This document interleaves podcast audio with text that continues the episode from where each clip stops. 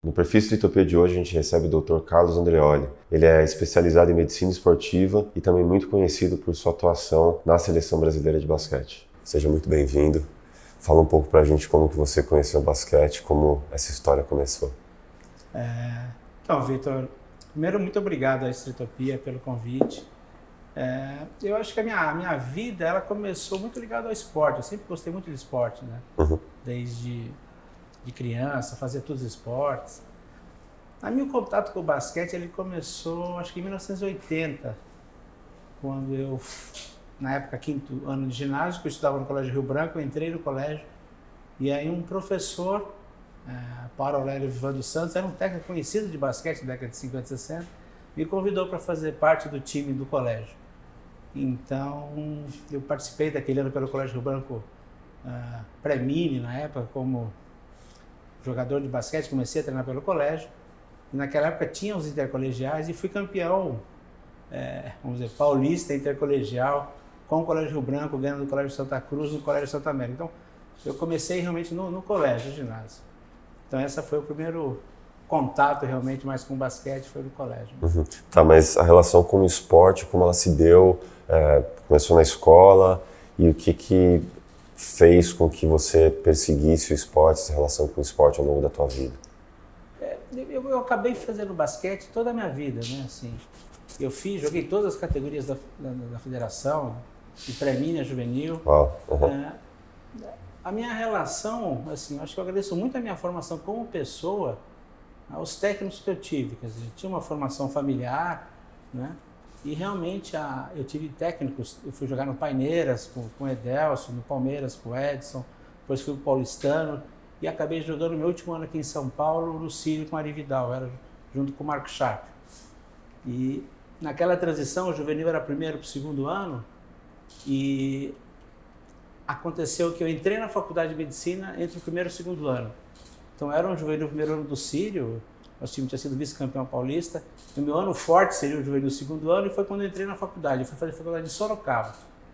E aí realmente, no ano que realmente talvez eu fosse aumentar o ritmo de treinamento, eu acabei entrando na medicina. Uau. Mas entre os esportes, eu gostava muito de futebol, eu sou canhoto, eu gostava muito de jogar futebol. Mas aquela entrada no colégio do basquete, depois no outro ano me federei pelo Paineiras, e aí realmente eu segui no basquete. E então, entrando na universidade, você, sei lá, de repente tinha uma expectativa de fazer parte da Atlética e continuar de alguma maneira jogando? Ou... É, eu, eu, acabei jogando naquele ano juvenil, ah, de ah. interior. Mas realmente, os esportes universitários naquela época, principalmente na medicina, intermédios, tudo era muito forte. Né? Então, eu brinco que eu era muito esportista e fui eleito presidente da Atlética Calouro. Isso numa faculdade com seis anos. Então, realmente, eu vivi intensamente essa parte de esporte dentro da faculdade. E jogava jogos regionais, por Sorocaba, alguns campeonatos. Mas aí o ritmo já era outro, né? Uhum. Já, as festas da faculdade misturaram com as festas. Pois é, e aí não dava mais. e eu acabei indo mais para a medicina. E aí, o que, que te levou à, à, saúde? O que, que te levou à, à, à medicina? Foi mais em função uh, do esporte? É, eu digo, para poder atuar com, com medicina esportiva? Como é que foi isso? Eu sempre tive mais essa área biológicas mesmo, né? Uhum. E eu tinha uma irmã mais nova que tinha feito medicina, então eu tinha um pouco de contato, né? Uma outra irmã que tinha feito arquitetura, odonto, então eu tinha um pouco mais a área de biológicas. E como eu gostava muito de esporte, eu sempre, sempre via né, essas lesões, medicina esportiva, eu sempre quis fazer um pouco de medicina esportiva. Uhum. E aí calhou nesse ano, eu entrei, eu só prestei em Sorocaba e entrei em Educação Física na USP. Tá. E aí naquela época decidi eu acabei indo para Sorocaba, mas naturalmente ao longo da, da medicina, naqueles seis anos, eu ia um pouco mais para medicina esportiva e ortopedia. Sempre pendia um pouquinho para lá. Uhum. Tá, e aí uh, quando você se viu uh, efetivamente atuando, uh, seja com um clube grande ou como que foi? Quais foram os seus primeiros passos é, é, atuando em medicina esportiva mesmo? É, eu, eu acabei fazendo a faculdade, eu, eu fiz quando eu Sorocaba eu voltei para São Paulo e eu fiz um eu fui para o exército, fiquei um ano no exército uhum. e acabei fazendo um curso de especialização em medicina esportiva. Era uma pós-graduação. Nas Forças Armadas, no, no, Exército também tem um, um, um, lance com esporte bastante, mas não é. Não, é, agora tem, mas era diferente. Na verdade, é, naquela época eu fiz aqui no HG, que era na aclimação, é. e muito, muitos médicos que se formaram tinham que servir em vários lugares. Eu acabei caindo aqui, que facilitou, porque eu morava em São Paulo, e a... eu fiz esse curso de especialização que eu já estava avisando. Depois eu fui para ortopedia, né? 95, 96, 97 fiz ortopedia. Eu acho que aí a relação ela se estreitou quando eu fui em 98, que seria o quarto ano de residência. Eu fiz seis de ortopedia, seis de medicina, seis de medicina. três de, um ano de especialização, mais três de ortopedia. E o R4, normalmente o ortopedista ele faz ombro, joelho, faz e foi aí que abriu pela primeira vez uma residência só de trauma do esporte, Uau. que é o SET na Unifesp. Uhum. Era o primeiro ano. E e quando me falaram que eu falei, puta, meu, é isso que eu quero. Então aí juntou, casou a ortopedia ainda mais específico de esporte. Muito bom. Então aí realmente eu acabei entrando no ramo da da, da medicina esportiva. Da medicina esportiva com ortopedia. Muito bom. E as lesões, o que você, é, o que, que fez com que você se interessasse em, em, em desvendar esses problemas, o que que até mesmo para para tratar algum tipo de uma recomendação preventiva para evitar lesões como é, dentro da dentro de, desse desse universo do set até que eu entrei do trauma do esporte uhum. você acaba começa a ter algumas outras lesões que não é tão dia a dia do consultório lesão muscular fratura por estresse né e aí envolve também as lesões luxação de ombro lesões de cruzado uhum. então eu fui apresentado a esse universo realmente do e a expectativa do atleta, muitas vezes, foi ao fim da carreira dele e também a expectativa de voltar o mais rápido possível. Sim. Então, esse desafio, que é o que sempre é, é talvez é o mais é, fascinante aí da dramaturgia do esporte. Uhum. Quer dizer, aquele paciente, no caso o paciente atleta, ele tem uma exigência às vezes diferente. Uma lesão muscular no consultório, uma pessoa que escorregou em casa, é diferente de um cara que está 10, 15 dias para jogar um campeonato. Sim, um atleta de performance. Um atleta de performance. Sim. Então, esse desafio é o que mais me, me fascina realmente de buscar.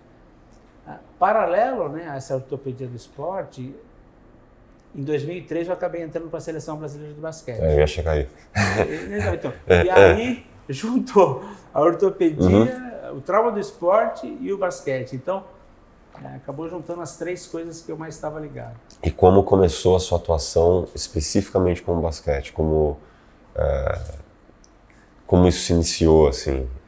Foi natural ou é, você perseguiu eu, isso? Eu, eu, eu, eu, brinco e acho que, às vezes, né, eu toda a minha vida eu joguei e eu acabei jogando né, três anos no Paulistano, fui para o Sírio, fui para Sorocaba. Quando eu voltei para São Paulo em 94, eu comecei a jogar Campeonatos Paulista A2 pelo Paulistano.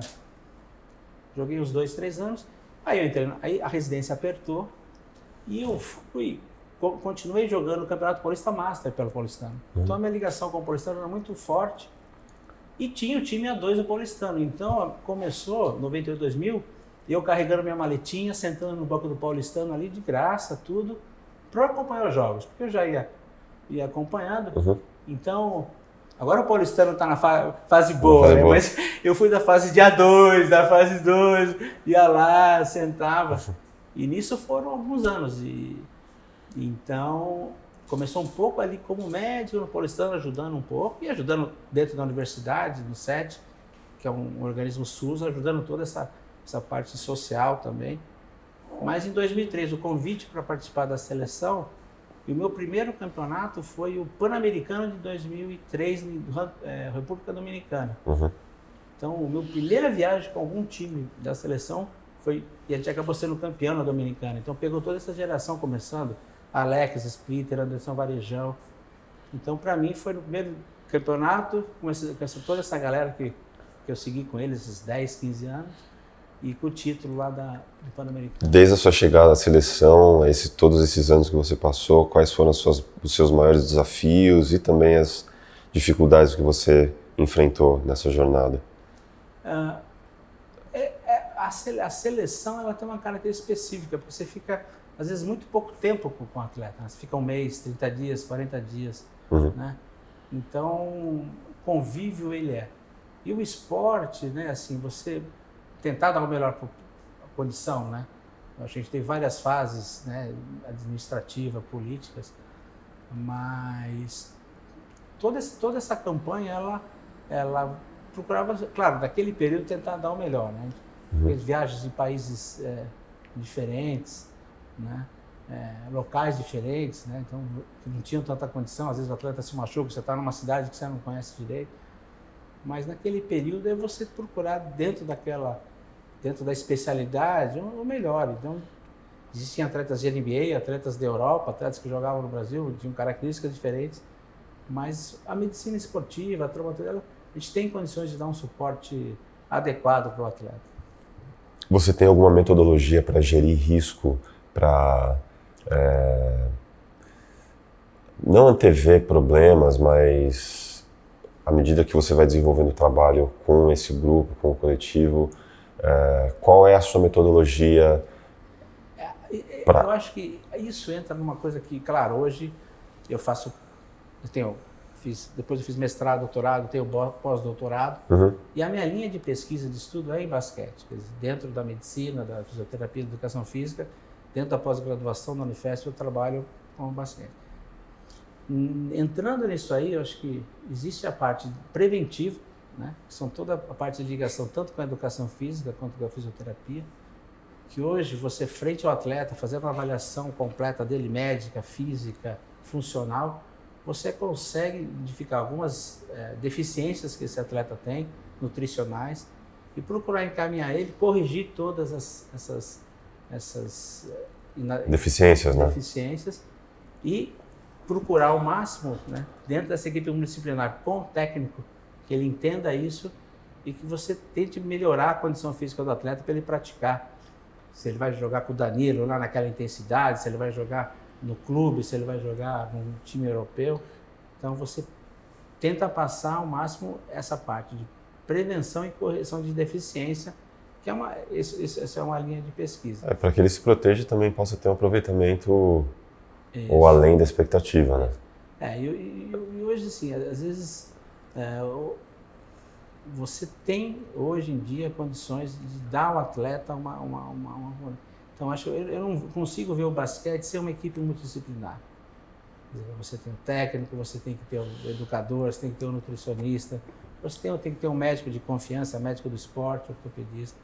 Eu acho que o atleta que hoje que se, se prepara para ser um atleta profissional, ele não pode deixar, se a nutrição corresponde a, a 10% da condição dele ou mais, ele não pode perder esses 10%. Ele tem que ser 100% pleno nas suas condições para preparar basquete. Sim.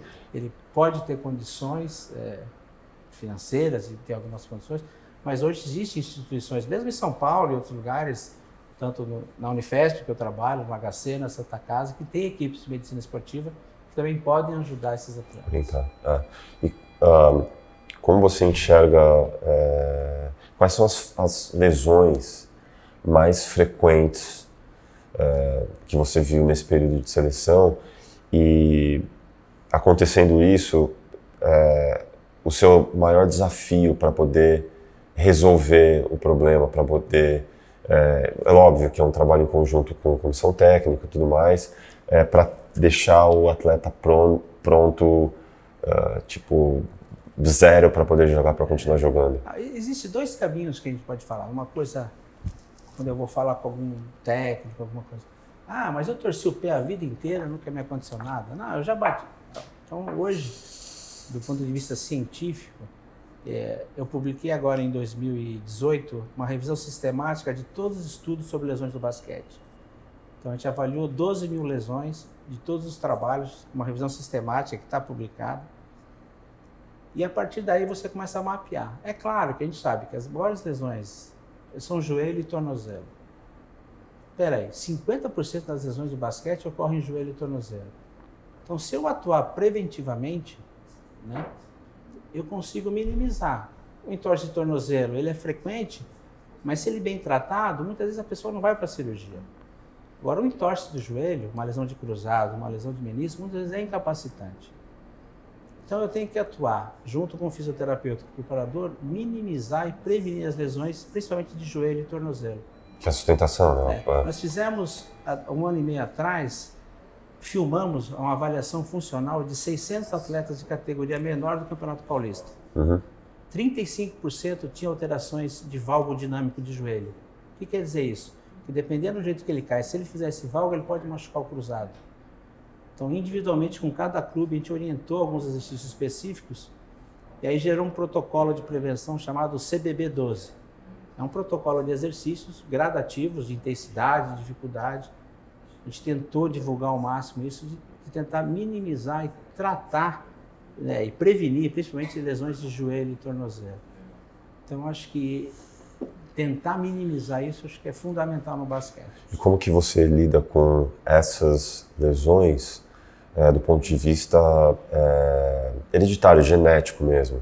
Porque às vezes você se vê numa situação que o cara é, são, são lesões recorrentes e às vezes você não identificou ou, é, ou identificou. Por isso que eu falo, Vitor, que é muito importante essa, você ter uma avaliação médica, fisioterápica. Quer dizer, uhum. às vezes a gente brinca, só é contorcionista no circo quem tem elasticidade. Exato. Tem pessoas que às vezes têm muita elasticidade, tem vezes que têm deficiências musculares, teve, teve pessoas que teve lesões anteriores. Então, o fator genético é um fator importante. Quer dizer, é, eu posso ter 1,80m, 1,85m como Iago e ser um jogador. Eu posso ter uma lesão 1,2m e também ser jogador, mas individualmente talvez tenha algumas deficiências daquela pessoa, genética, né? Uhum.